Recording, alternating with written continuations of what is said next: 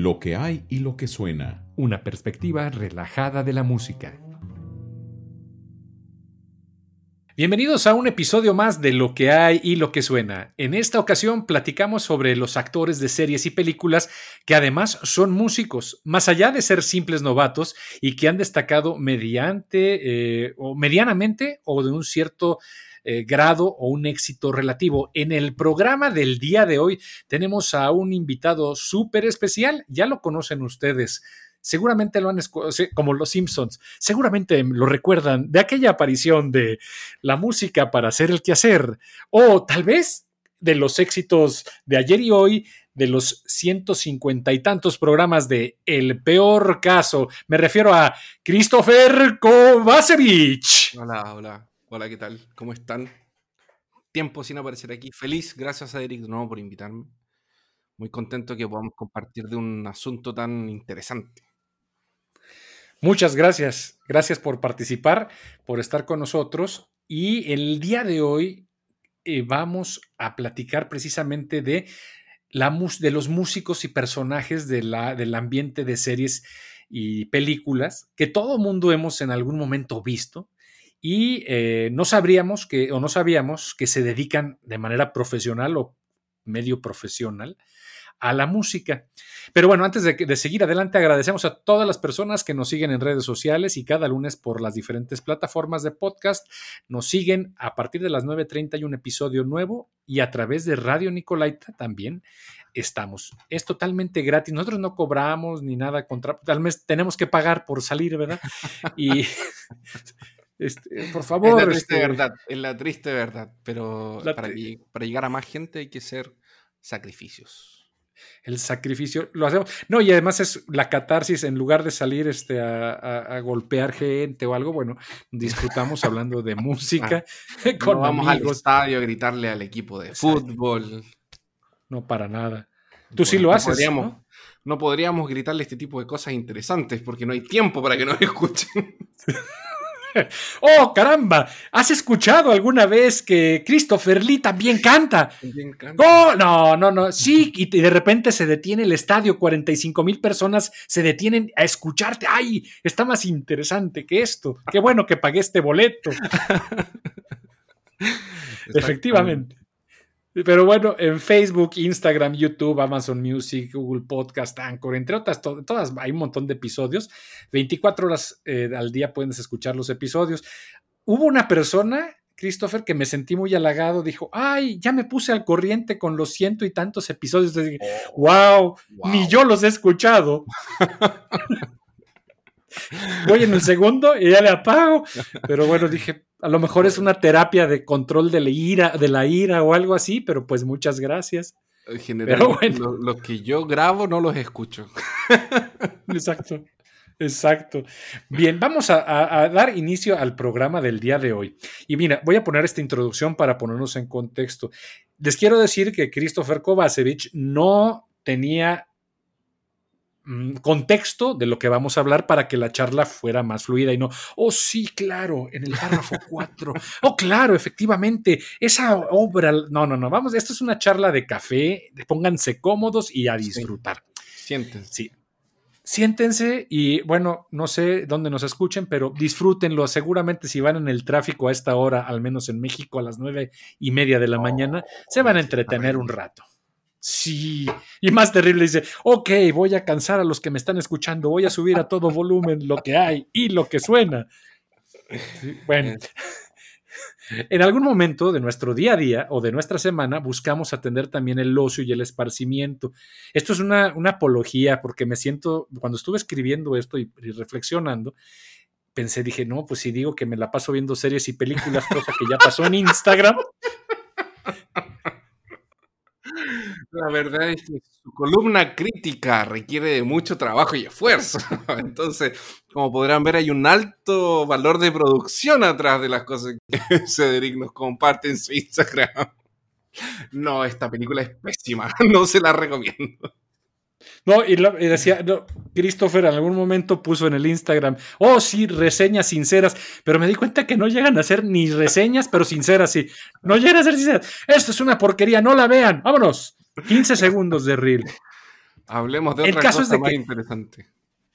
Exacto. Entonces, el caso es de que, bueno, tengo que hacer la apología de que me siento a ver en algunos momentos películas y eso lo hacemos todos, ¿sí? Porque nos gusta pasar el rato, porque estamos cansados y tenemos que distraernos, pero en lo personal me considero de las personas que busca algo que ver en la televisión, series o películas, pero pues nada más para entretenerme y que se despeje la cabeza y efectivamente poner algo en el Instagram.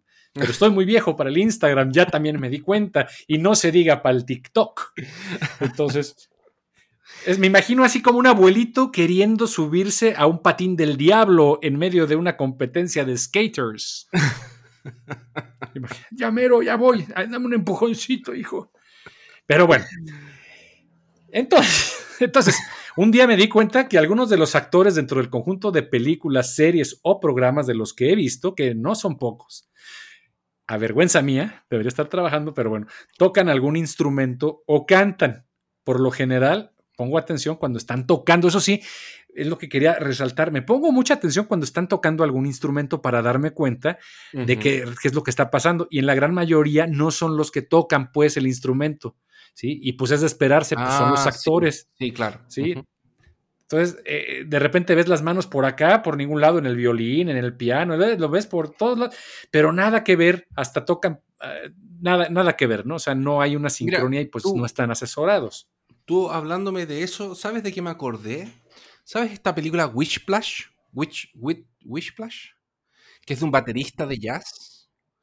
Que el, el- el personaje principal es un baterista y el otro personaje importante de la película es el que, no me acuerdo el nombre del, del actor, pero es el que hizo en- es la voz de Omniman en, en Invencible y es el. En Spider-Man, él es el, el JJ Jameson. J.K. Simpson es un director de orquesta de jazz y Mm. el personaje principal que está interpretado por em, Miles Teller, que él es conocido por obras como. eh, veamos aquí. Él aparece en el. Ah, él es el señor fantástico de los cuatro fantásticos, claramente. Eh, De la nueva, la última, la que fue un horror.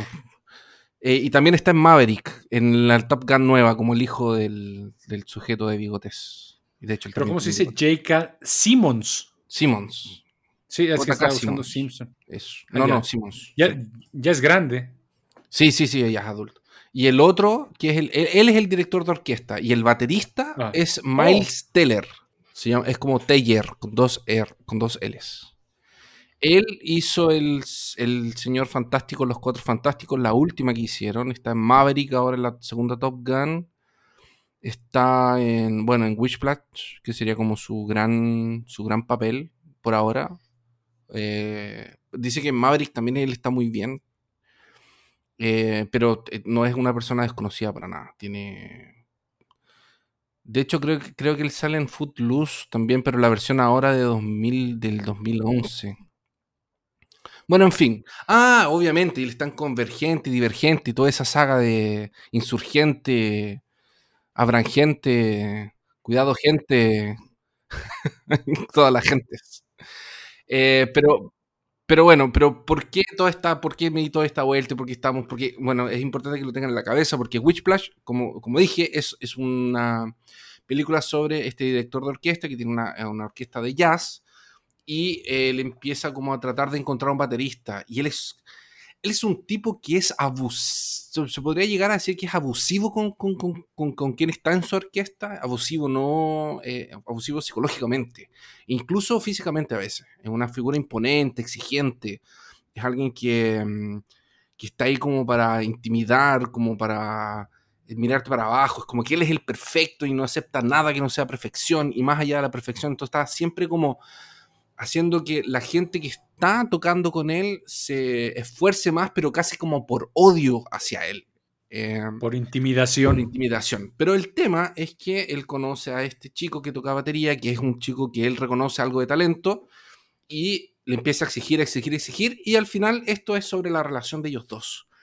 Y lo interesante de esta película es que el, el Teller, el Miles Teller, toca batería. Él, él- él estudió batería entonces él se dedicó al, al pero es un baterista, entonces cuando él tiene que hacer, y eso es una de las cosas que le da como gran, eh, como un diferencial muy grande a la película, porque él está eh, en los momentos de mayor intensidad, cuando está tocando batería, en los solos de batería o en los momentos en el que está entrenando, él tiene fluidez Mm. y él toca muy bien también. Entonces tú lo ves en esa como, como en esa intensidad, tocando y esforzándose y, y transpirando. Y es, como, y es él, es él. Y lo que está sonando es él tocando batería. Y eso le da otra.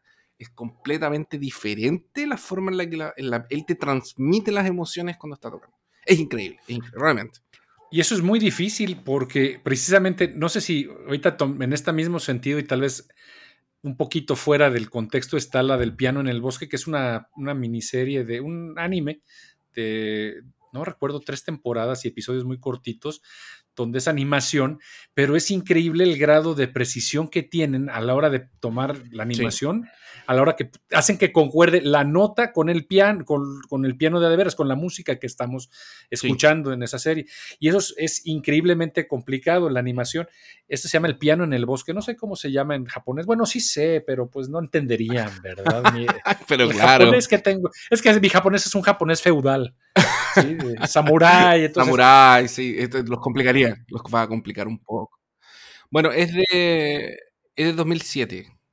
eh, El piano se el llama. bosque, sí, Whiplash. y es- es- es- no, no, no, la del piano en el bosque. Ah, es- 2007. 2007, sí. Y. Y se llama Piano no Mori, The Perfect World of Kai. Sí, ya- fíjate que tu, tu japonés me suena como inglés. Claro, es como que estoy tratando de hablar en inglés, pero estoy leyendo en japonés. Aquí está todo clarísimo. Sí, eso es evidente.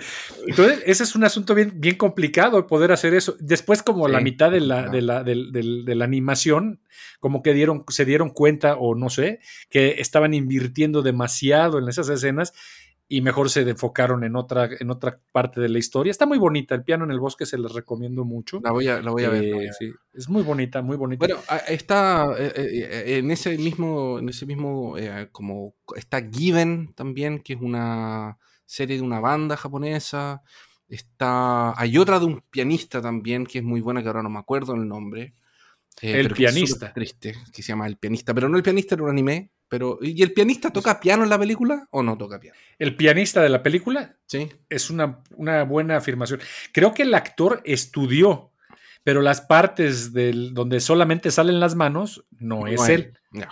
O sea, pero está muy bien hecha. A diferencia de una película que sale este actor, ¿cómo se llama? El que la hace de Frodo, El Wood.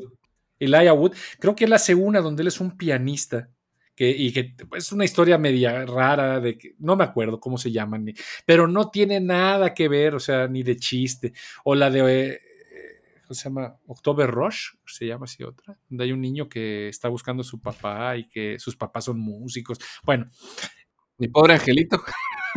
mi pobre angelito, que también tiene su crítica. Mi pobre angelito 17, por cierto. El caso es de que de esto estamos precisamente platicando, donde ahorita que me comentaba de Wishplash, que de repente uno dice, oye, es increíble, y sí tocan. Pero luego hay dobles de músicos que precisamente hacen eso. El asunto es de que se case la parte de, eh, de las tomas donde se ve el cuerpo del músico, del, del actor, y luego los movimientos, ¿no? No Sí. sé. No, sí. Entonces, ese es el- sí, esa es la parte, ¿no? Es que es el típico, es, es- es- ese tipo de cosas es lo que el que sabe lo que está mirando lo va a notar, pero no es el la como el, el público mayoritario, no es no- como que de toda la gente que va a ver el- el- el- la película, solo quien sabe realmente quién es músico, quien entiende, se va a dar cuenta de esos detalles. Exacto, y es lo que te quería comentar, o sea, a veces no coincide ni el sonido del instrumento que están poniendo, ¿no? Ni siquiera está todo fuera de, ni- de ningún lado. Ya son cosas, como decías tú, y aquí lo tengo bien escrito, bien marcado, son cosas que solo un friki quisquilloso musical se da cuenta, ¿no? O sea, ya, cálmate, o sea, déjanos disfrutar. No, es que no coincide, este instrumento suena como un Stradivari y lo que está tocando es un violín de la esquina. Entonces, si la película o serie no va con el tema principal de la música, ojo, esto es parte importante para poder diferenciarlo. O sea, hay que ser, hay que ser este, exigentes, pero saber con quién estamos siendo exigentes. Si el tema de la película o serie que estamos viendo no tiene que ver con la música en sí, es decir, que, eh, eh, que no sea de una, un asunto biográfico, una orquesta, o sea, que sea el tema principal la música. Por ejemplo, la del pianista, la película del pianista con, no me acuerdo cómo se llama el actor del... El Depredadores. Salió en, salió en, después salió en, Predators. ¡Ay, qué terrible elección! ¿Por qué tenía que hacer eso después de salir del pianista? ¡Ay, qué horrible! Bueno, tenía que comer, ¿no? Tiene que comer. Pues si no, va a ser la dieta del pianista. Dice, ya llevo dos latas de las que me encontré en la grabación. Entonces, sí. sí, me las llevé. Ah, es Adrian Brody. Entonces, bueno, si no es así, o sea, Christopher, amigos, si no es una película que se dedique de esto, por ejemplo, el pianista, sería insoportable ver que no coincide la música, las manos, o sea, está bien. Pero si no, no tiene que ver con eso y es meramente incidental, pues adelante, que, no coincida, o sea, no pasa nada, está bien, entonces, pero no le echan ganas, ¿por qué? Pues porque es bien, bien complicado que la gente pueda pasar, hacerse pasar por virtuoso, ¿no? Pero bueno, en este episodio voy, te voy a comentar algo, voy a, de los que vamos a mencionar en algunos de ellos, voy a descartar, y de mi contexto, a los actores de la época del cine de oro mexicano y seguramente de Estados Unidos y Latinoamérica o Europa. ¿Por qué? Porque ya muchos de esos, estamos hablando de los años 50 del siglo XX, de los 30, 40, 50, 60 tal vez, del siglo pasado, ya de hecho eran talentos musicales y de hecho ellos se iniciaron o ellas en su carrera como músicos, eventualmente se ah, convirtieron en estrellas, ¿no? Del silver screen. Entonces, la gran mayoría de los actores de esta época ya poseía una formación artística bien completa, a diferencia de lo que mencionábamos hace rato, ¿no? Que lo vamos a tocar en un Oye, ¿y ¿sabes qué es interesante ahora que tú lo dices? Eh, hay un fenómeno, hay, una cosa que pasa entre el, eh, cuando existe esta transición entre el cine mudo y el cine con sonido y que le va a afectar directamente a los artistas, a los actores que están participando del... del, porque estamos hablando de, un cine que es más... Eh, que se, que se, el cine mudo tiene mucha expresión, es muy teatral. El susto es muy susto, el miedo es muy miedo. Eh, las luces, el cambio, eh, todo eso tienen, tienen que hacer herramientas como de presentar imágenes, porque de alguna forma estás presentando escenas para interrumpirlas con pantallas negras con diálogo. Entonces, la forma de comunicación con el espectador es muy, muy diferente. Y esta gente, de hecho, cuando se va a pasar al cine con sonido, que hay un periodo de transición, hay muchos de ellos que fracasan. Grandes nombres del cine mudo fracasan al pasar al cine con sonido porque su voz no es agradable hoy en día obviamente hay fonoaudiólogos, hay todo un trabajo de, voz que esta gente lo tiene que hacer. Y, y, era, y fue justamente lo que pasó. Entonces empezaron a, por ejemplo, un gran, gran, gran... Eh, eh, la novicia rebelde, el... No, bueno, la novicia rebelde es alto más adelante, pero la, que parece que la que es el marco entre un antes y un después es, Bailando abajo de la lluvia, ¿sí? si no me ah, engaño. Porque de hecho tuvieron que doblar a gente, a doblar a gente, asumo que hay que doblarla en, varias partes para que pueda entrar en la película. Era muy alto, te vamos a tener que doblar. Te vas a doblar. Bueno, esas son otro tipo de películas, Christopher, este, y no podemos hablar de ellas en este horario y en este podcast familiar. Por, Por Dios. favor, mantengámonos familiares.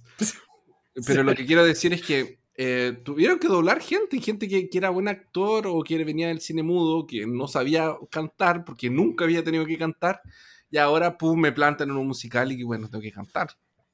Exacto. Es una buena observación, no se me había ocurrido. Y ahorita se me vino a la cabeza, pues, Buster Keaton, por ejemplo, ¿no? De los grandes del cine mudo, con estos ojos pintados como mapache. O sea, toda la tecnología, ciertamente, y eso podríamos platicar en otro episodio, del, precisamente de la transición en la musicalización del cine mudo al cine que conocemos hoy en día, porque había consolas de órgano y órgano, teatros, el, el, el organ theater órgano de teatro que era precisamente para que alguien se pusiera a tocar en vivo porque pues tampoco había sistemas de audio. Entonces esta transición es interesante porque los que sobrevivieron, pues eran gente que tenía formación, buena voz, eh, ser actores, cantantes, bailarines, entonces tenían una formación completa y en ocasiones resultaban ser más talentosos como músicos, ya cuando se vio, que como actores, bailarines, pintores, escritores, críticos, locutores, así que todo podríamos hablar y mencionarse de, al respecto, ¿no? En este, en este asunto, pues en el episodio, eh, aparte, pues no vamos a hablar de esto porque ciertamente lo que dices, este, son muchos y muy buenos de los actores de Estados Unidos, México, Latinoamérica y Europa, que, que no los puedo comparar. Entonces, lo que vamos a agarrar aquí, o estamos platicando en este episodio, son pues de estos que vemos en la tele, no sea, los asuntos comerciales, asuntos de entretenimiento, porque parece que ahora las series y las películas se producen como si fueran palomitas de maíz, ¿no? Me enteré que Netflix, por decir, bueno, ya dije, dijimos marcas, pero Netflix que a, los, a las Restrepo no les gusta Netflix, odia Netflix, por cierto, pero yo tengo Netflix y es de lo que puedo hablar. Este, pues sí, ni modo. Les dan una, no sé, dijeron, vamos a dar cientos de miles de dólares a España, cientos de miles de dólares creo que acaban de dar a Chile, cientos de miles de dólares a México para que generen su propio contenido emergente. O sea, se dieron cuenta que tienen nichos de mercado en cada una de las regiones del mundo y que pues a lo mejor producciones españolas pues no funcionan en Latinoamérica y viceversa. Entonces les dan y generan productos, pero es como estar haciendo máquinas, o sea, ya de arte pues nada más está con H, ¿no? El arte es pero con H. Entonces, quisiera presentar del colectivo de series y películas con un cierto grado de impacto, más o menos recientes, y de actores que participan o participaron en producciones comerciales o de culto. Algunas de las películas o series pudieron ser superproducciones o, o comedias relativamente simplonas y relativamente lo marco porque son cosas muy interesantes las que podemos platicar pero sin un grado relevante, o perdón, o, cosas sin un grado relevante de arte, ¿no? Oh, sí, ve qué, qué, producción tan magistral, ¿no? O sea, no, no, no, solamente una relevancia más allá del mero entretenimiento, ¿no? No son productos destinados a la difusión de las artes, ni de la ciencia, ni de la cultura, simplemente son producciones destinadas al entretener, a entretenerse, ¿no? Para entretenernos. Algunos de los actores que se han destacado y se dedican o dedicaron, tiempo a la música de forma seria son consagrados y famosos y otros no tanto, pero aún así los podemos identificar. Eso es lo que me gustaría platicar, ¿no? O sea, del común, de lo que la gente ve, ¿no? No, no hablemos de superproducciones de Akira Kurosawa, obras de arte, porque de entrada son, son genios, ¿no? Los que están ahí participando. Vamos a hablar de lo que prendes la tele y en un sábado por la tarde te, ay, vamos a ver la serie, vamos a ver unas peliculitas y a ver qué nos encontramos. Entonces, a mí me gustaría, aquí tengo en la lista algunos, pero me gustaría empezar con uno, que no está en el orden, que seguramente tú lo conoces y lo han conocido. ¿Te suena el nombre de Christopher Lee? I'm Dracula. There shall be no pie for Grima. Sí, pero entonces, para muchos, para los viejitos Christopher Lee, la gente viejita, yo creo que de 90 años, 80, 90 años, fue el máximo Drácula, no sé si comparado con Boris Karloff. ¿Boris Karloff hizo Drácula? No. Sí. Él hizo... No, no, no. Sí, Boris Karloff. Sí, era Frankenstein, hizo... el, hombre. No, no. ¿Quién era Drácula? No era Boris Karloff. Eh, Bela Lugosi. Bela Lugosi. No, Bela Lugosi es un nombre del, eh, es un nombre del tamaño de, de, Boris Karloff, por favor. Claro, o sea y son de los genios del cine de terror de esa época, ¿no? Entonces, Bela Lugosi hizo también Drácula, pero Christopher Lee es un Drácula más moderno. Y creo que muchas personas van a identificarlo por esa, esa voz tan cavernosa y profunda. Para las personas que nos están escuchando por radio, los invitamos a que sigan con esta charla con Christopher Kovacevic. Así que nos despedimos de radio, pero seguimos en el podcast todos los lunes, un episodio nuevo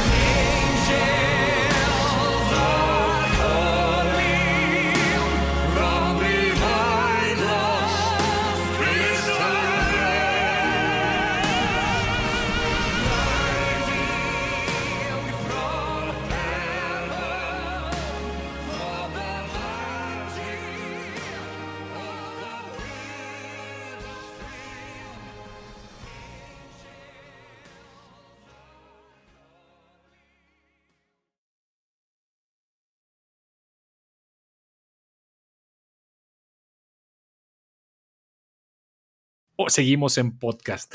Entonces, yo veía Drácula de Bram Stoker con estos personajes solo porque salía Winona Ryder. Era lo único por lo que lo veía. Y otras lo veían porque salía. ¿que era Johnny Depp? No, no, ¿quién es? el No? Keanu Reeves.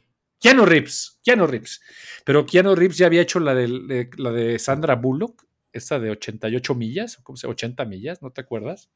Eh, a ver, esta es de 92 y la.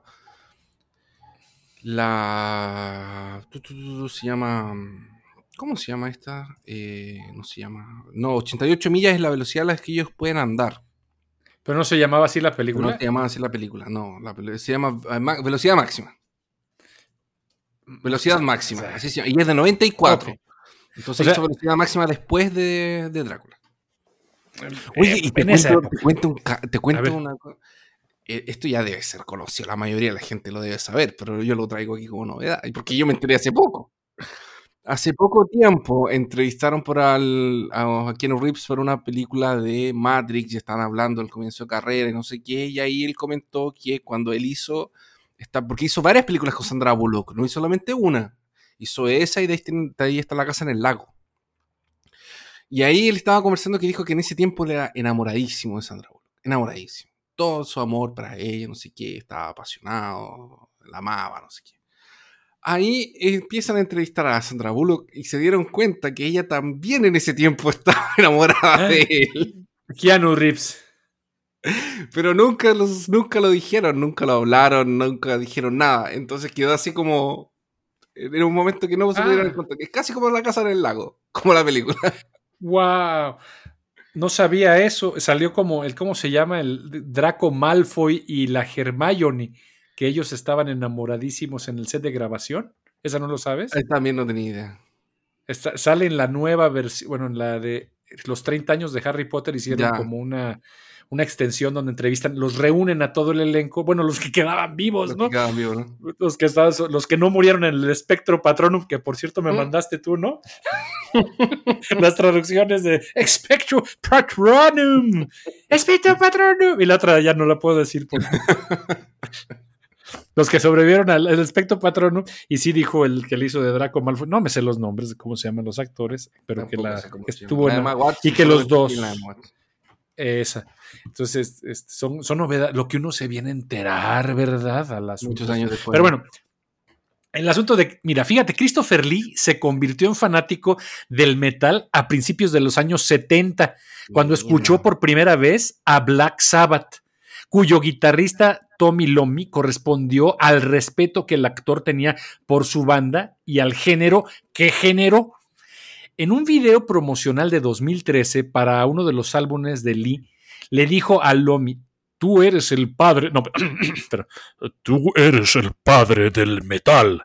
a lo que el guitarrista le respondió, no sé cuál sea la voz de- del Lomi, Tampoco. pero tú eres, eh, pero bueno, pero tú eres el que lo inició. En realidad, solíamos ir a ver Drácula y las películas de terror que hiciste, y eso fue lo que nos influenció. O sea, Mira, es genial. para. Y el otro, oh, yo, no, pues muchas gracias. no, gracias a ti. Oh, yo quiero tocar contigo. Entonces, así fue. Pero bueno, independientemente si comenzó en el 58 con The Horror of Drácula o en 1970 con Black Sabbath, la primera contribución musical de Christopher Lee al género no llegó sino hasta el 2005, ya cuando el actor ya tenía sus añitos, ¿no? Eh, ya había hecho al Conde Dooku. O sea, eso de ser este Lord Sith no deja, y pues mejor se fue a hacer el metal. Le cortaron los brazos o no sé qué, ¿no? No, le corta la cabeza a Anakin. Ah, cierto. Do it. Cierto. Do it. do it, do it. Good, good, my young apprentice. Pero bueno, cuando el actor brindó una narración, fíjate, una narración, pues con esa voz tan hermosa que tenía el hombre, una narración invitada en el sencillo de Rhapsody of Fire, The Magic of the Wizard's Dream. Dos años más tarde volvió, o sea, como que le gustó, ¿no? Dice, ok, como que se me da. volvió a incursionar en el género en su propio, o sea, digo, voy a entrarle, pero ahora con el mi propio álbum de pop operístico, fíjate, o sea, es pop operístico del 2006, Revelation con Thoreador March, una reinvención con mucha guitarra de la canción de la ópera Carmen. Luego en 2010 se asoció con Monowar cuando los reyes del power metal volvieron a grabar su álbum debut de 1982, Battle Hymns. Cuando Battle Hymns Lee recitó el- un pasaje de palabras habladas interpretado originalmente por Orson Welles para la versión reelaborada de la canción Dog Avenger. O sea, el cuate se, se puso a, en serio a hacer las cosas Sí, del, metal. sí, sí. Y él se consideraba, no, él no era metalero cualquiera, según dicen la- las malas lenguas, que él lo que hacía era el metal sinfónico. O sea, lo suyo era el metal sinfónico. ¿Sí lo has escuchado? Al Christopher Lee con Sí. sus ondas de metal No, sinfónico. él, de hecho, cuando él. Porque él, él tiene como dos discos, me parece. Eh, tiene como dos o tres discos. Parece que hay uno que es el, el 2014 o 2013. No, pero el 2013 no es de él. Bueno, hay, hay como. Hay, hay discos, existen discos. Parece que es uno o dos de él. Y es muy bueno. Es muy bueno, se nota que le gusta. Se nota, y bueno, de hecho junta músicos y compone y todo el cuento. Él, él obviamente la figura que va a cantar y como es, como es su banda de metal, ¿cachai? Entonces como que los músicos son como invitados, gente que él va buscando. Eh, no es por eso que no es una banda así como, no sé, Dream Theater, que puta, es la Brie con Jim, eh, con eh, bueno, Mark Portnoy no está más, fue el Portnoy. Eh, pero está Petrucci. Y no, y es increíble porque le gusta además el, el cosplay al cuate, al, bueno, le gustaba a Christopher Lee. Lo ves en las presentaciones donde hacen los videos y todo, y él se pone en su papel de Dark Lord. O sea, el cuate, en su, o sea, yo creo que fue un. O sea, si le hubieran permitido participar en bandas de rock pesado, pe- pintado y haciendo rituales y todo esto del super metal, yo creo que lo habría hecho. Y eh, la presencia que imponía en el, el escenario, hay un video que vi eh, ahora que estaba viendo y seguramente estará en el playlist que se publicará, donde él apenas ya puede caminar y va apoyándose con un bastón tipo espada de- medieval, así, pero toda la gente le aplaude, o sea, no es más que o sea, no sé artísticamente, pues tendrá su mérito, pero él se dedicó en cuerpo y alma estos últimos años, bueno, las últimas décadas tal vez, sí. a dedicarse a eso y lo hace bien, impone y además dices, órale, este cuate, las narraciones y además su inglés es perfecto, a pesar de que era de aquí del sur de México. No, no es cierto. Eh, no, no es cierto. No, pero el caso es de que el tipo, justo lo que decíamos, viene de una carrera actoral, del teatro, luego del cine, de, de- de- de- bueno, no de arte, pero del cine de artistas, pues, y luego se convierte, o sea, en, una persona totalmente eh, eh, dedicada al, al estudio de, y la interpretación. Vamos a escuchar, vamos a hacer un, un pedacito para decirles a las personas que nos siguen, que todavía han, han soportado estar hasta este nivel del podcast, eh, dijeron, eh, que, que vean más o menos de lo que estamos hablando. ¿Qué te parece? Me parece.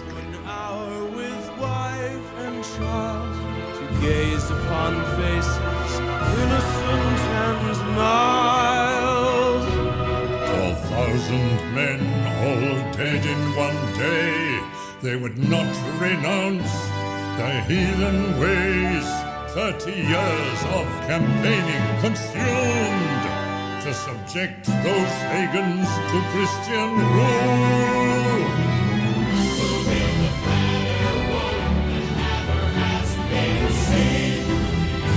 An empire made great by deeds of grace. Y bueno, ¿qué les pareció, amigos? El señor, al maestro Christopher Lee, que quién se lo iba a imaginar que en la torre de Sauron iba a tener su guitarra eléctrica. Claro. La torre de, Orthanc.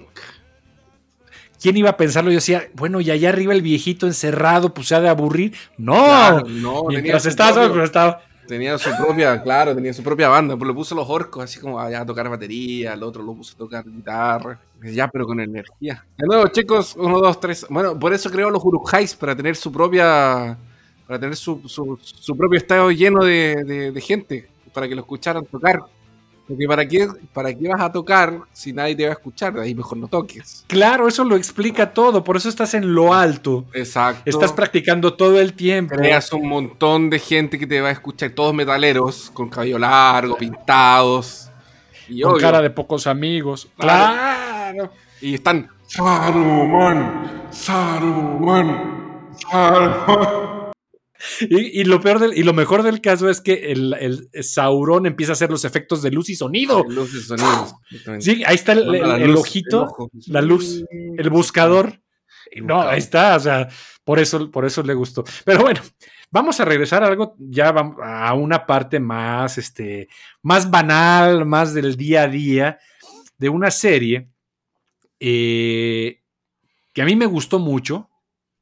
Ya voy a decir de qué se trata, lo tenía así como medio escondida, porque me da, son esas series que me dan al principio vergüenza, ¿cómo se dice? Pena, gusto culposo, que es la oficina o The Office.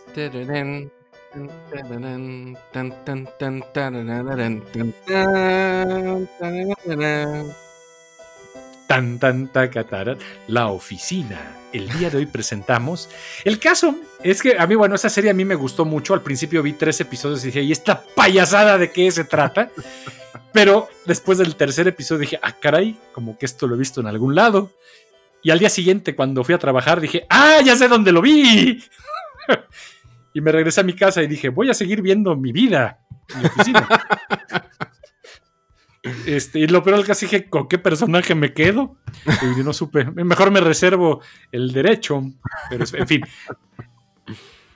El caso es de que ahí hay un actor que se interpreta a sí mismo, que se llama Creed Bratton. Ujú. Creed Bratton es un actor y músico estadounidense que es ex miembro del grupo The Grass Roots, o sería como las raíces del pasto. Oh, pero tiene que ser en español de España. Las raíces del pasto. Ya es como traducen los españoles las películas y los títulos. Eh, Juanito, el que cuidaba el pasto adelante de, de la casa de, de María. De, María, no, fíjate que ahorita me acordé, te, va- te va a dar risa, mira, acabo de leerlo en BBC Minute, no, BBC Mundo.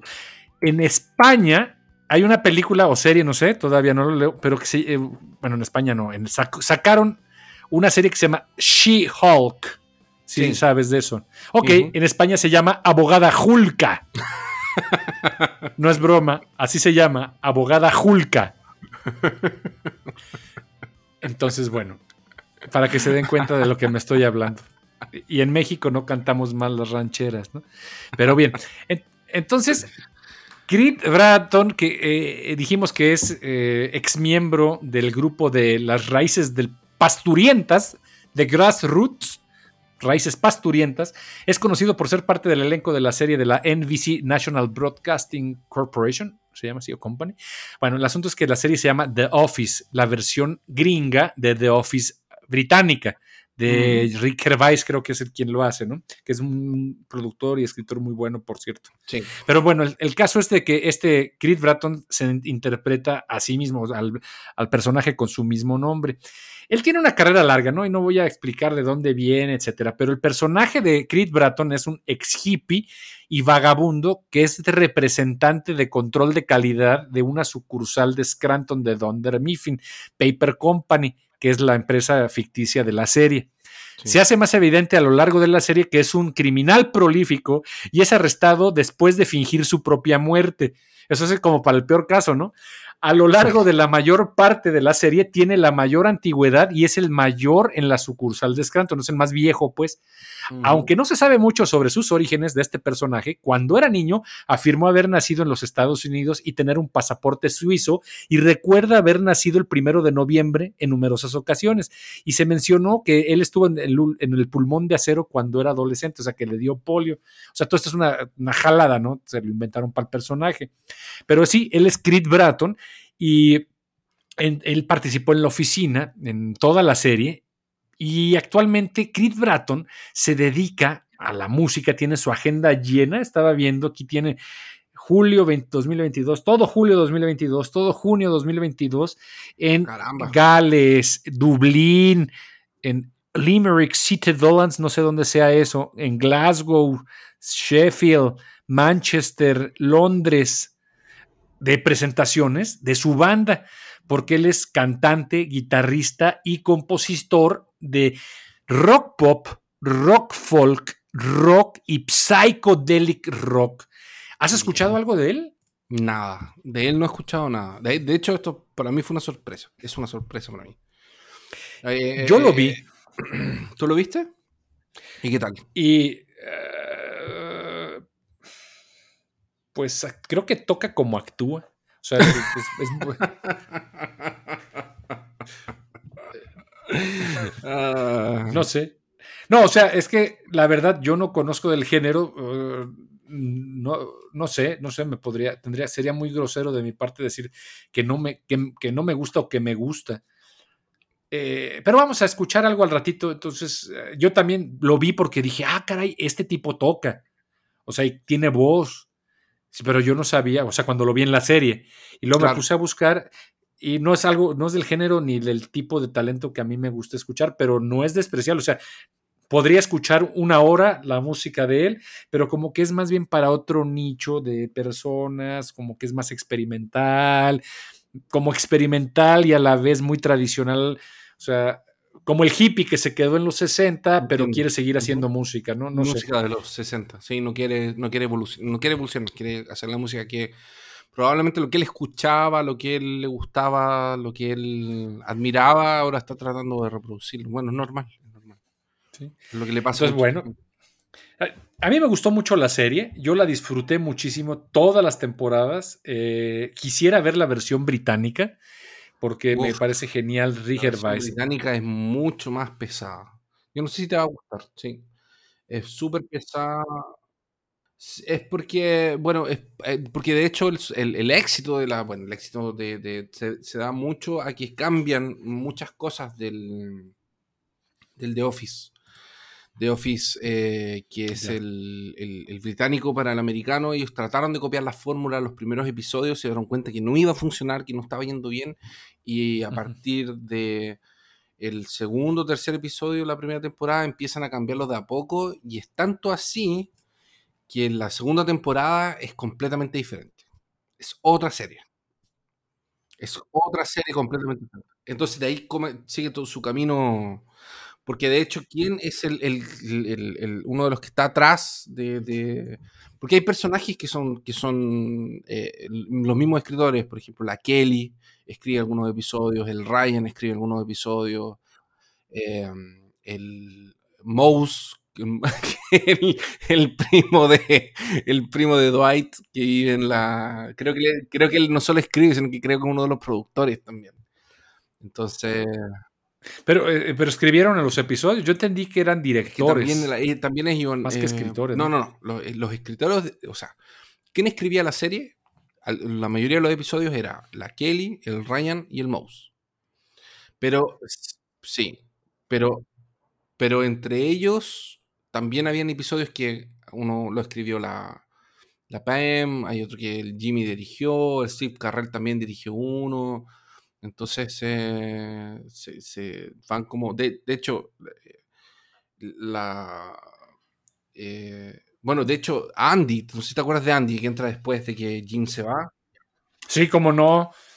Pobrecito, qué ternura. Que él sí quería tocar. Porque él, él, él, de hecho, sale, él, él toca, él toca, él canta, y él, de hecho, está en un video de música de los, eh, de Mumford Sons, que juntaron a varios tipos que, que tocaban y eran actores y hicieron el video, y él toca piano, él toca piano y toca banjo, pero cuando...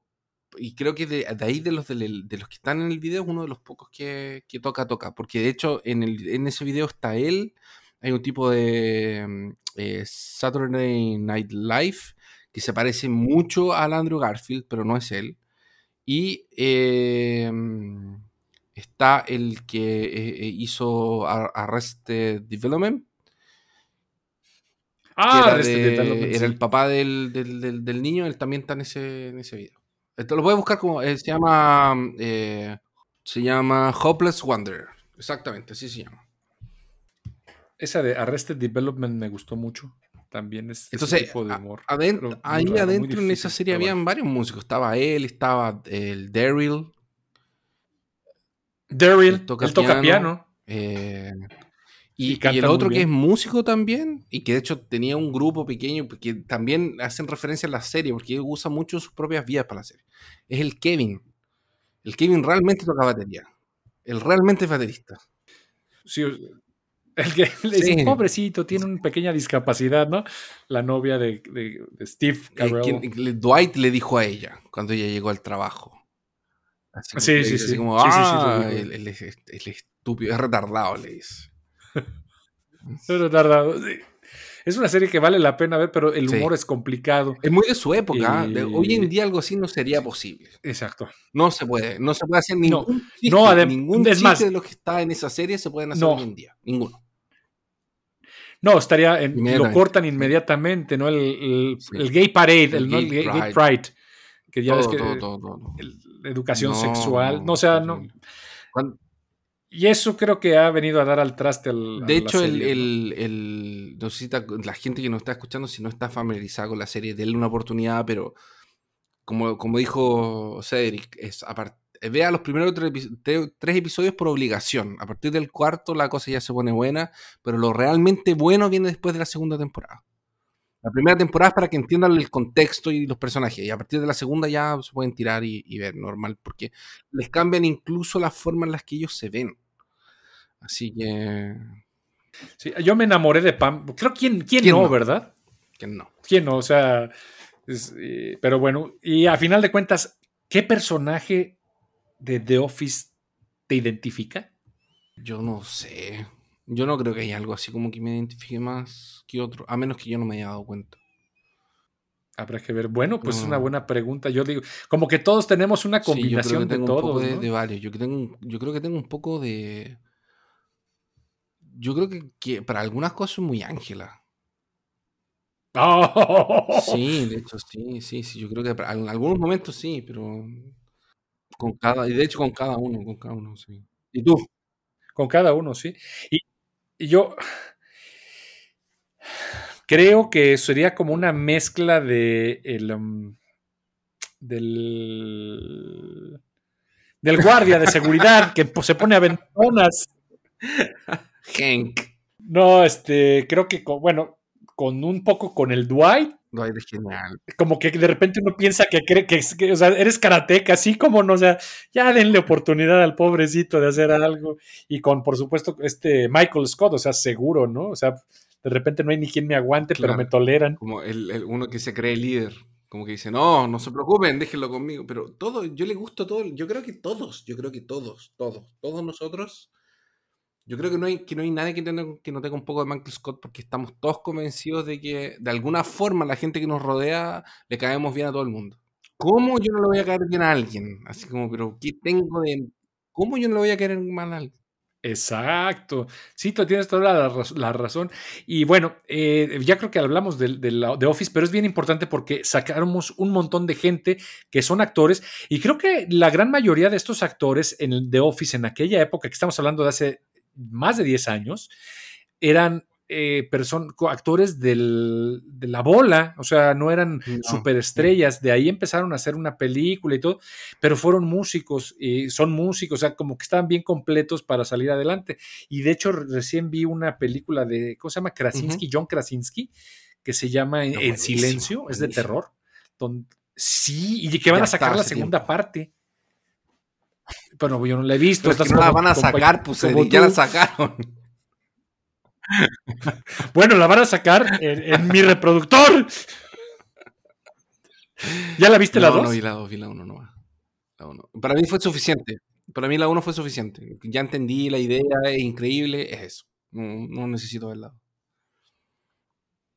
Sí, es, me gustó mucho y est- está bien hecha. Pero bueno, el caso es de que hay un montón de músicos. eh, vale la pena es darle una oportunidad.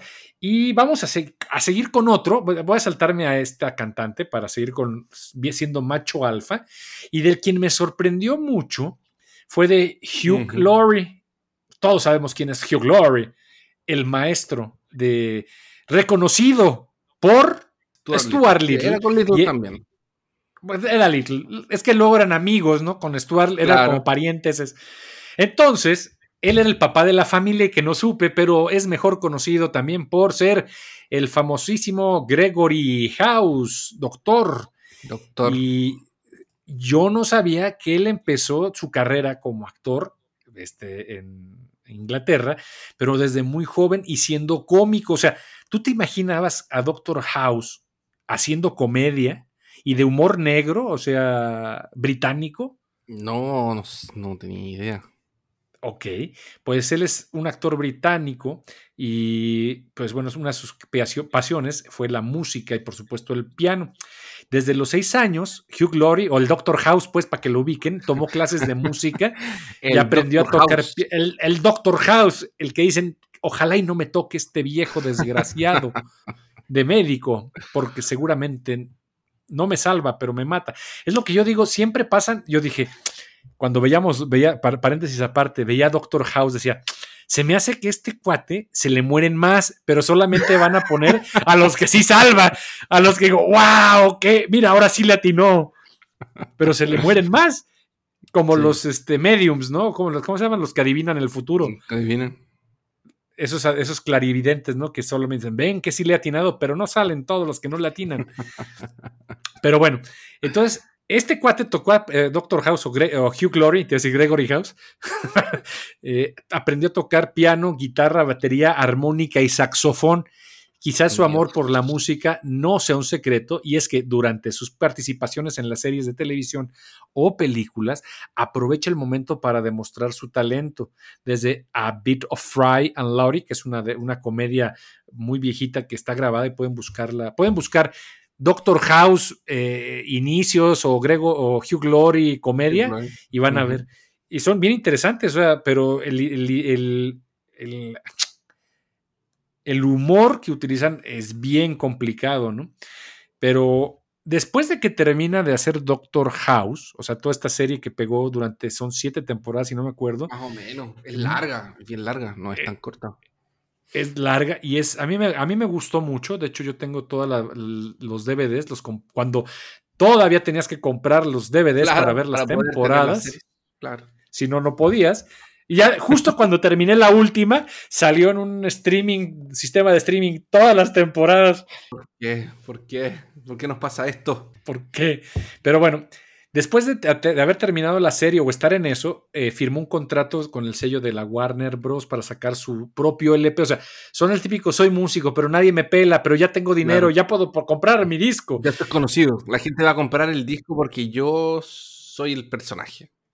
Exacto. Y de hecho así sucedió en mi caso, porque yo no sabía que tocaba y que cantaba. Entonces sacó el, el álbum este que se llama Let Them Talk del Ujú. 2011 Sí. con un material de blues 15 tracks y en la edición estándar esos son 15 tracks, pero en la deluxe edition que yo tengo tiene 18. ¿eh? Sí. Así que el tipo es muy buen músico. No sé como de blues mucho yo, pero me gustó mucho el jazz y el blues que está eh, metiendo el cuate. Su voz, así como que digas, wow, no marches, no. No, es dentro del promedio, no quedaría. Pero bueno, qué cantante de jazz tiene buena voz, ¿verdad? Así que digas, wow, qué hermoso. En Eh, general no se destacan por la voz, se destacan más por el. por lo que. por lo que tocan, lo que componen. Yo lo conocí, yo conocí ese álbum porque, bueno, yo nunca vi Doctor House. Eh, no, me, no, me, no me gustaba mucho la serie. Me encontraba media fome. Y no era mi, no era mi onda. Y, em, pero yo en ese tiempo, por ahí por el 2010, un poco antes del 2010, 2011, yo escuchaba mucho John Mayer. Y el John Mayer tiene un disco que se llama El Try, que es de su trío. Que, su- que él tiene un trío de, de blues, que es él, un bajista, un baterista. Y después él presenta su trío en como un gran show, que es como algo que él... eh, no sé si es lo más conocido, pero él lanza un DVD y un eh, y un disco doble que es un show de él en Los Ángeles, si no me engaño, que tiene una parte unplugged al principio, que es solamente con guitarra y voz. De ahí tiene la parte de su trío y la parte entera, con todo el mundo. Y, y a mí me gustó mucho el trío de. Mucho, mucho, mucho, mucho. Y ahí me fui a buscar cosas parecidas. Y ahí tiraron al. de ahí me, lanzan a este tipo. Ahí lo encontré en internet y ahí lo, lo busqué. Y no llegué a comprar el CD porque era un. Un, quebrado, un estudiante quebrado, pero lo, escu- lo escuché mucho en internet. Un estudiante cualquiera, exactamente. Yo lo compré precisamente por el motivo que mencionaste. De ninguna otra manera habría yo adquirido, o sea, si no hubiera tenido el antecedente y que vi toda la serie y que vi... eh, Es parte de la serie, básicamente. y luego sacó otro, no recuerdo cuál es y creo que también lo tengo por allá, eh, pero vamos, para empezar, lo mío no es el blues ni el jazz, así como que sea fanático y no conozco mucho. Entonces, más que nada es como una, un, un accesorio, ¿no? Como cuando pues, juegas un juego y dices, ah, bueno, me voy a, a bajar el nuevo este, contenido que hay para tenerlo completo, el coleccionable, listo. Pero a mí me cae muy bien, el actor me, me agrada, me gusta su voz, creo que es una de las cosas como, como locutor, porque ha hecho también trabajo de doblaje. Eh, y se me hace una, un- una persona que tiene una formación pues profesional, se nota inmediatamente. Entonces vamos a poner tantito algo de Let Talk para que la gente diga, ay, ¿a Sí, poco es el Doctor gente diga, "Oye, pero House? mira, ahí está el Doctor House tocándole. ¿Cómo- ¿Cómo le hará para pisar el pedal si está cojo?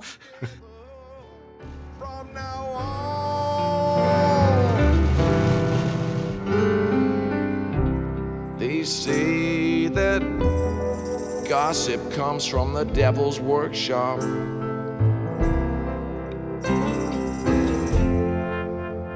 And only true love can make it stop.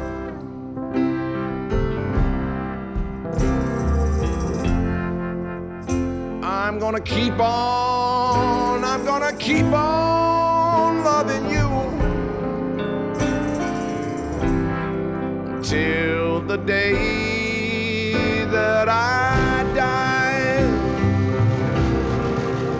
Oh, they're envious of everything that we do. But I wanna say it's wonderful when you love someone and that someone,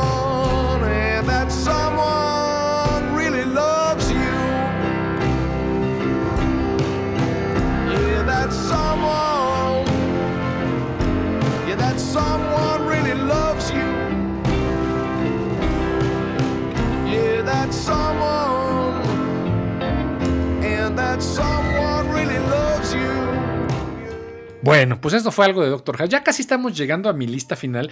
Y quería decir, mira, hay una chica aquí que cuando yo conocí, la vi por primera vez en una película que me gusta mucho, es de culto, que se llama Ghost World. Y sale um, Scarlett Johansson. Cuando ella Sí. tendría, no sé, la mitad de la edad que tiene ahora, seguro o menos. Ah, no, Eh, si entonces- está tan vieja. No, No, seguro venga. tiene la mitad. Sí, busca cuán- de cuándo es Ghost World. ¿Tú la viste la película Ghost World? Parece que sí. O sea, mira, yo, mira, yo te, te tengo que confesar algo.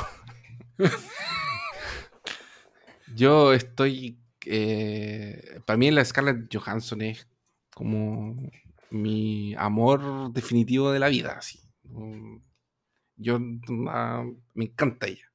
No, siempre fui súper fanático de ella. O sea, yo de hecho, yo, no la- yo a ella la vi antes de Avengers, si no me engaño. Yo la había visto en otro, en otro papel. Y ahí como que me gustó. Y ahí la empecé a seguir. Después cuando se fue a Iron Man 2 y todo el tema, como que quedé súper feliz. Pero yo en general veo todas las películas de ella. así, las que... La única que no vi fue una que no me llamó la atención, que realmente no me llamó la atención. Se llama Cómo no perder esa mujer. Que es el, sale este tipo del... No es muy... Medio drama, eh, no sé, pero no, no me gustó. No, no, no me gustó. La que es muy buena con ella es la... eh, Ella. Ah, esa es ciencia ficción, ¿no? Sí, que solo la voz. Muy buena. Sí. Muy buena, sí, sí, sí, Sí, sí, sí, sí. sí. Her. Y sale, de hecho es este Joaquín Phoenix, ¿no? El que sale. Sí, no. Joaquín Phoenix. Sí. Joaquín Phoenix. O sea, Yo la vi, te voy a confesar. Ahora sí, ya que estamos en la hora de las confesiones, eh, podemos decir las cosas porque no estamos en radio. Te quiero confesar algo, Christopher Kovacevic. Yo vi esa película de Her en un autobús y la puse y me puse la aburrida de mi vida. O sea, no tienes idea de qué tan aburrido estuve que me quedé dormido tres o cuatro veces. Pero es porque no sabía lo que iba a ver. O sea, tú te subes a un autobús. ¿Y qué es lo que esperas? No sé, patadas, balazos, este, el Kung Fu Panda, ¿no? Entonces pongo, y sale este tipo con la cara de, o sea, que parece que se dedica a hacer podcast, nada más, en toda su vida. O sea, en su vida es esa, sale, se mete a su casa, o sea, y me quedé dormido. Después dije, no voy a ver esta porquería. Fíjate lo que es uno de joven. Después pasó el tiempo y la dije, bueno, vamos a verla, a lo mejor pues tiene algo, ¿no? Y la No vi. dije, nada. "Ua". No, dije, no, y no tenía nada. Dije, bueno, no, se me hizo una película tan buena, la de Her. A mí me Sí, gustó mucho. Muy, muy, muy densa. Sí, O sea, no es para verla en el camión. No, no, no, para nada, para nada. Es una película que. Uf. No, yo creo que es, es- es demasiado aprensiva. Y ya me acordé cuál fue la película que vi. Aquí encontré la primera que había visto de ella. Fue eh, La Isla, La isla. ¿Cuál es esa de con Iwan? McGregor. Ah, la- o sea, aquí la tradujeron, la, la isla siniestra. Ah, ya, no, no, aquí era solamente La- Isla. No, pero Oh, no es, esa- no es Chatter no es- Island. Chatter Island es la de Leonardo DiCaprio, de Coppola. ah, cierto, sí, cierto. Esta es sí, otra cosa. Esta, Sí. esta de aquí se llama La Isla, así tal cual. Ya. está, También fui a ver Lucy al cine, qué película nefasta. nefasta La de Lucy. nefasta, Ah, claro. Nefasta, Sí, eh, nefasta. Cuando le salen los tentáculos a- a- y se acaba a este Morgan Freeman. Yo no final. sabía si estaba viendo eh, Lucy o estaba mirando Elfen Live, que es una de Sí. es un anime que también tiene unos poderes psíquicos más o menos parecidos. Ay, no, pero es terrible. Bueno, la gente tiene que comer. Te digo que de, de- de- la de 2001, que te digo Ghost World, donde yo dije, wow, pues eso se fue 21 años. Seguro tiene la mitad de la edad. O sea, ¿cuántos años tiene esta mujer eh, Scarlett Johansson, que la hace de eh, Rebeca, se llama la, el 37. personaje. Es del 84. O sea, sí, seguro, pues casi tiene la mitad de la edad, más o menos, ¿no? Entonces, una niña, una adolescente. No la has visto Ghost World. Si no la han visto, se las recomiendo. No es palomera. Sale Steve Buscemi, que se me hace un actor muy bueno. Sí, buenísimo. Buenísimo. Siempre hace papeles secundarios. No, siempre. especial- especialmente cuando él no está con Adam Sandler, él hace buenos papeles. Porque generalmente, normalmente cuando le toca, como es amigo de Adam Sandler, Adam Sandler, oye, ¿qué haces hoy en la tarde? No, iba a salir a tomar, no sé, oye, ¿no quieres filmar conmigo? Estoy haciendo una película. Ah, pero claro. Vamos para allá. Exacto. Entonces, bueno, sale Thora Birch, que en, la película a mí me llama más la atención Thora Birch, que este, que se llama, la, la actriz, el personaje se llama Enid o Enid, y sale Thora Birch, que ya no la, no la ubico en otras películas. El caso es de que Scarlett Johansson, desde chiquitita o de jovencita o muy jovencita, ha hecho papeles interesantes, pero también me puse a escuchar y también tiene su grupo o canta. Y sus canciones son una mezcla de folk e indie. Bueno, pues eso suena, así como independiente, ¿no? Entonces el folk y el indie llevaron a Scarlett Johansson a ocupar el puesto, fíjate, nada más ni nada menos, 23, el puesto número 23 de los mejores discos del año de la revista NME y el número uno del conteo Billboard Top Hate Seekers, sin contar con un comentario ácido de la revista Rolling Stones y el, el comentario de la, de la revista Rolling Stone es ¿Qué opinan sobre esta Scarlett Johansson cantando? Y dicen que es como una Marilyn Monroe pálida y gótica perdida en una niebla sónica. Y eso eh, para mí no tiene ningún problema. Todo lo que escribiste está muy bueno. Exacto. Y bueno, esta Scarlett, Scarlett le decimos pues nos que nos juntamos pues los después del rol, platicamos con Scarlett. Lanzó canciones como Last Goodbye para la banda sonora de la película He is Just Not That Into You, Bullet para el álbum Terrible Terrible Thrills de Steel Train del 2010, One Whole Hour, One Whole Hour para la película Greatest and Jabberers. Sabrá que es, es- son como No tengo idea. pinzas y no sé, jabbers, no sé. Y una canción que se llama Candy, que es la canción más popular de la banda de singles, conformada por Kendra Morris, Julia Haltigan, Este Haim y Holy Miranda. Yo escuché, no sé si has escuchado tú de, de Scarlett Johansson, esto, su folk e indie que ella produce. Sí, Sí, lo has poco, escuchado. Sí, sí, de vez en cuando. No me molesta, No, o sea, creo que del, del género está en el promedio Sí, del, sí, de notable, de notable para arriba. eh, y pues tiene, como bien lo decía Rolling Stones, que parece una gótica pálida perdida en una no- niebla sónica. Eso, o sea, como dices, no tengo ningún problema. Pero Scarlett Johansson canta y lo hace bastante bien y además ha sacado productos. No es nomás que cante por ahí como. Ahora, lo que pasa es que eso es algo que la mayoría de la gente no sabe.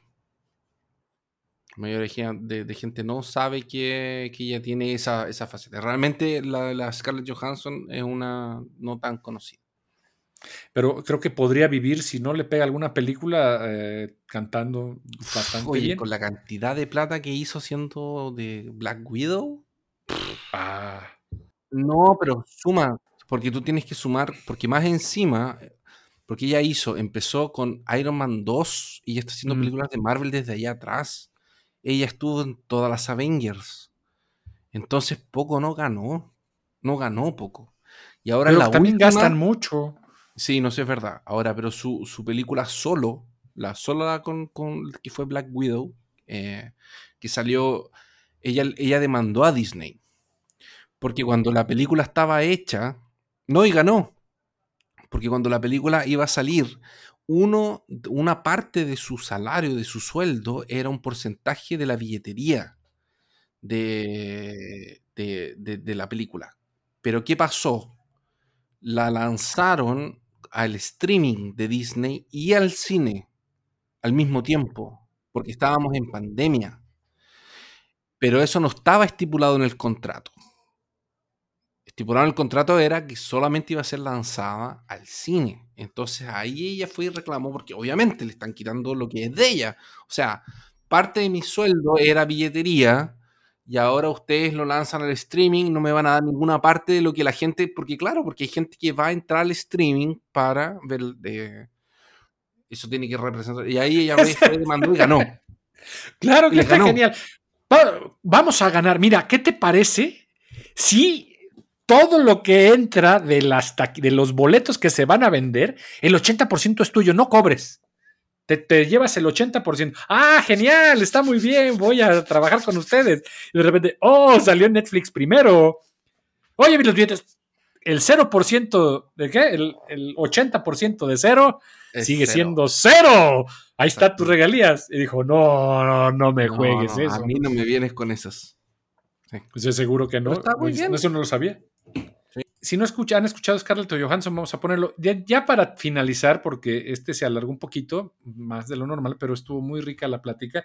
Fíjate que yo no sabía que Bruce Willis también es este cantante, pero pues ahora supongo Bueno, cuando que- se acuerda, ¿no? No seas cruel. Mira, Yo no sé si la gente en, en- en lo, en lo que, lo que suena está, está acostumbrado a este tipo de humor, pero lo hacemos bastante peor. Ah, ya, está bien, entonces.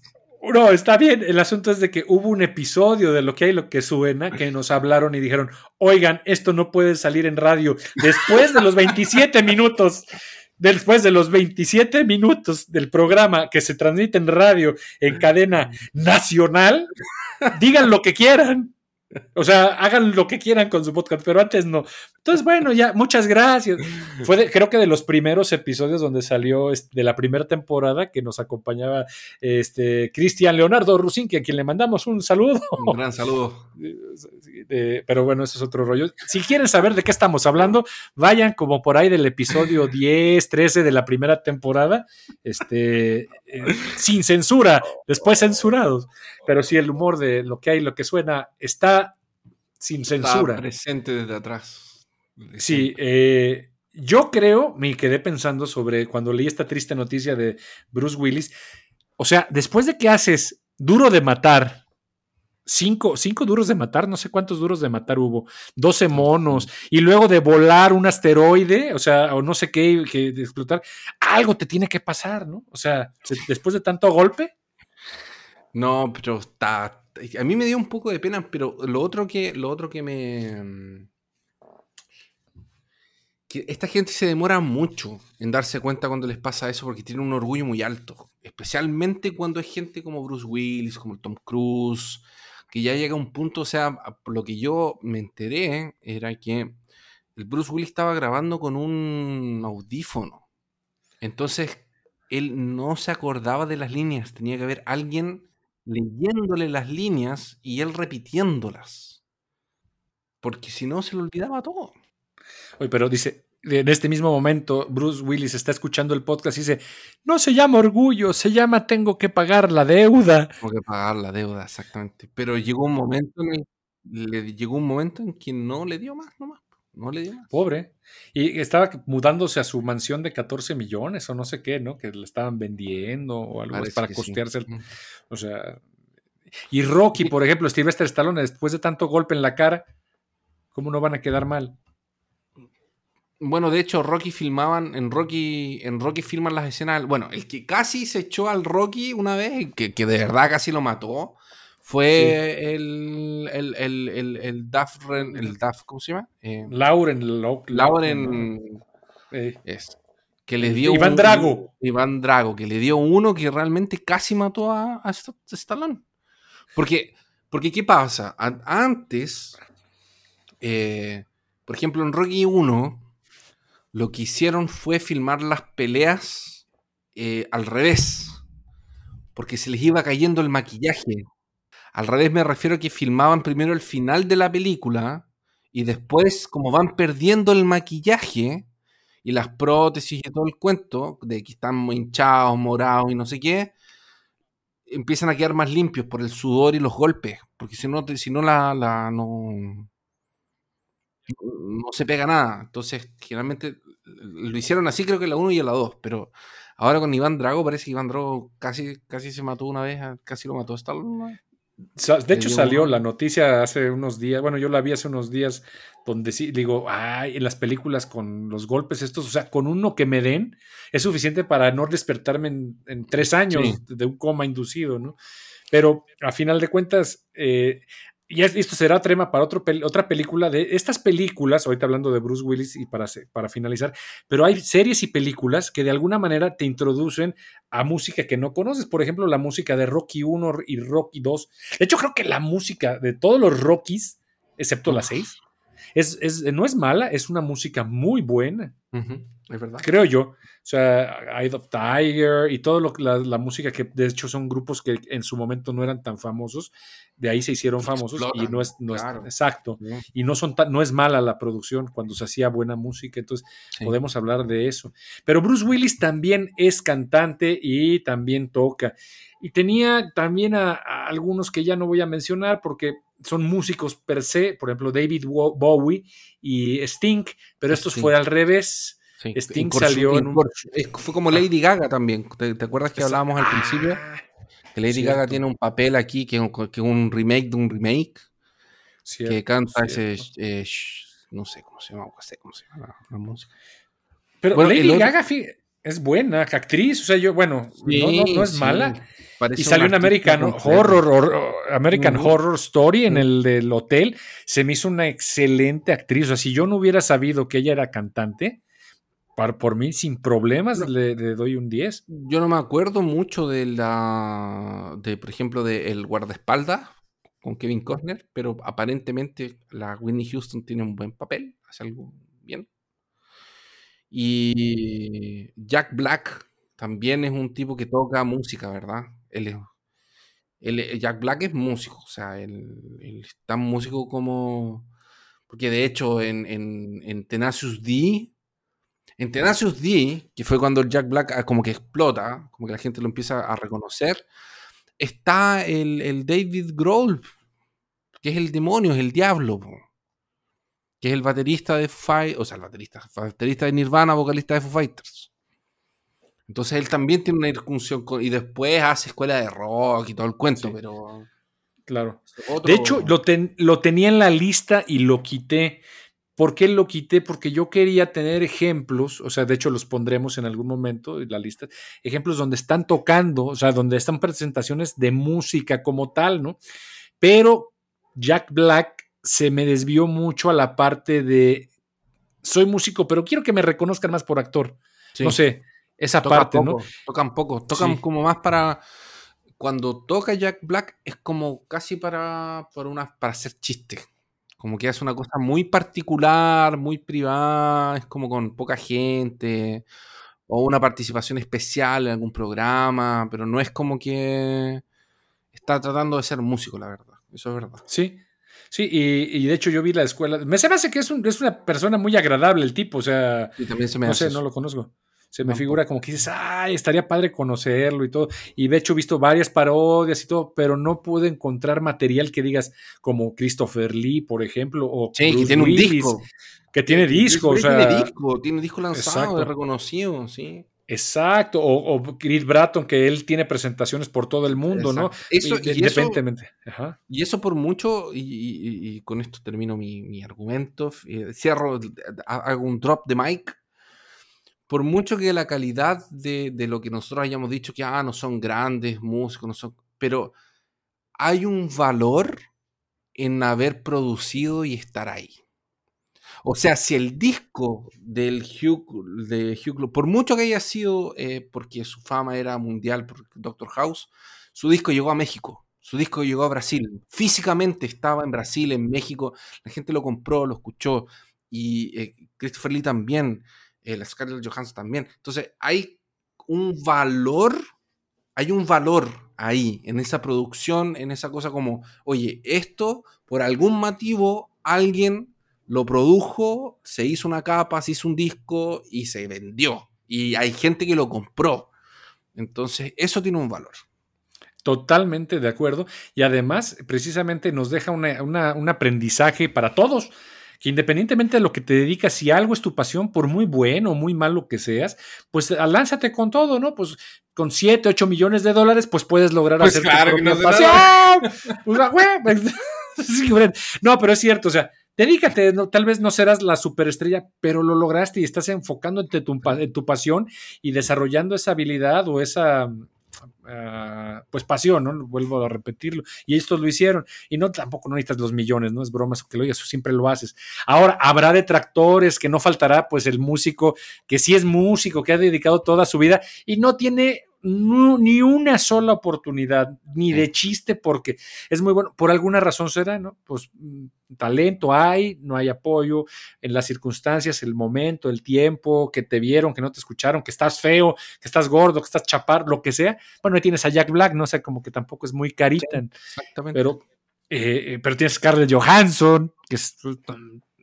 Pero tienes a Christopher Lee, el tipo no era guapo, pero tenía señor. personalidad. No hay edad, no hay edad. Ahí tienes ejemplos de que no hay edad, no hay sexo, no hay- El Chris Bratton tampoco es una persona muy joven, que digamos.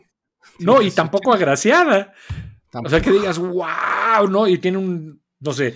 Pero bueno, tienes a Christopher Lee, como bien lo dices, pero pues está padrinado por el- los, los siete anillos del, del reino de no sé dónde. Claro, claro. Sí, tiene a sus urujais que lo y acompañan y, y- y le dan le dan hurras donde sea que vaya. Exacto, pero bueno, entonces te decía que estaba ya finalmente, pues está Sting al revés, que él ha tratado, de hecho Sting yo lo, yo lo, te- le tengo en una admiración más allá, porque su voz, desde que lo conozco, desde que conozco su música, pues no es agraciada, pero pues tiene The Police y luego es Sting solo. Sí. Re- hay un episodio donde hablamos sobre que Sting hace música del renacimiento inglés, muy al estilo trovador, por supuesto. O sea, y si te imaginas a un trovador del, del renacimiento que no tiene voz, pero pues le echa ganas, ahí está. Y sale como actor en Dunas, que lo hace, creo que lo hace de un malo en las Dunas del, de este. Ah, no me acuerdo. Sí, hace, no, pues, yo apenas me acuerdo en No Dunas, la David versión Lynch, primera. Es David Lynch, ¿o no? Es de David Lynch. Lynch, sí. Sí. Exacto, exacto. Y con este, ay, bueno, no me acuerdo quién produce. El caso es de que sale él y sale pues, una actuación bastante deficiente, pero le echa ganas, ¿no? No, le Y pone también- ganas. sí. No, claro. Y luego sale también David Bowie, que pues en una película que se llama Laberinto, muy bonita la película. Este, de verdad, hecho, muchos, muy bonita, pero hay unas escenas donde dices, David Bowie, esas son prótesis, o qué es lo que se te ve entre la entrepierna, por Dios, es para niños. O sea, revísenlo. Y sale David Bowie, que se me hace un excelente músico, eh, muy bueno, pero también como que el actor, vamos, eh, que se dedique a hacer música. Bueno, ya, Sí. ya no, ¿verdad? Definitivamente. Entonces, yo con esto, eh, estimados amigos que nos siguieron ya después de tanto tiempo, termino mi intervención y cedo la palabra al señor Kovacevic para terminar y cerrar este podcast. Gracias por invitarme, te lo agradezco nuevamente. Estos temas los encuentro muy interesantes porque son áreas que es, artísticamente este, se, pueden compatibilizar mucho. Y, descubrí cosas muy divertidas que no... Lo bueno es que no entramos a todo este... Porque es otro tema. O sea, eh, la, gente que es como creada industrial- industrialmente para ser cantores, artistas, que esto ya en en Japón y en, en Corea, o sea, ni siquiera entramos para esos lados, porque ya también está lleno de gente así, medio, que vimos un poco de nuestra cultura de nuestro lado, eh, y, muy americano también, muy americano, son como figuras muy americanas y, europeas, y de, lo, del europeo que habla inglés, entonces no es como tan... eh, como tú dijiste tú al principio, no vimos la gente en Sudamérica ni nada, pero es un poco lo que hace parte de nuestra cultura popular hoy en día. Y bueno, va- yo creo que tendremos un episodio, vamos a, a dejarlo para la siguiente emisión y podemos invitar a lo mejor a Cristian, a- a Armando a lo mejor se quiere asumir, para hablar precisamente de estos productos ah, plásticos, ¿no? músicos plásticos que hay en todos lados, en todos lados, eh, en México, Sudamérica, Estados Unidos, Europa, Japón, Corea, y ver de qué, a, a qué obedece esto y por qué, pues también se vale, ¿no? De por- también se vale disfrutar, también se vale entenderlo, pero pues si pode- tenemos oportunidad de platicar y discutirlo, pues agarrarlos y meterlos en el dicho donde corresponda, porque pues ya de repente este, te vuelves K-popero, Claro. también, o, o J-pop y todo esto, pues se vale, pero pues acomodarlo, no es todo lo que hay, ni hay todo lo que es. en lo que está. Entonces, muchas gracias, eh, Kovacevic, Christopher Aquí, Kovacevic. Siempre por- que me necesites, por aquí andamos. Ay, muchas gracias por estar con nosotros, por compartir. Y esto es lo que hay y lo que suena. Iba a mandar un saludo a alguien que habíamos dicho y se me olvidó. Bueno, si, si- me acuerdo, lo mandaré en el, ¿cómo se llaman? En el- en- en- lo, lo editaré más adelante. Eh, amigos, eh, fue un placer estar con ustedes. Nos escuchamos la próxima semana en un episodio de Lo que hay y lo que suena, una perspectiva, si se dieron cuenta, bien relajada de la música. Christopher, muchas gracias. Nos estamos escuchando. ¿Y a dónde te pueden seguir? Por supuesto.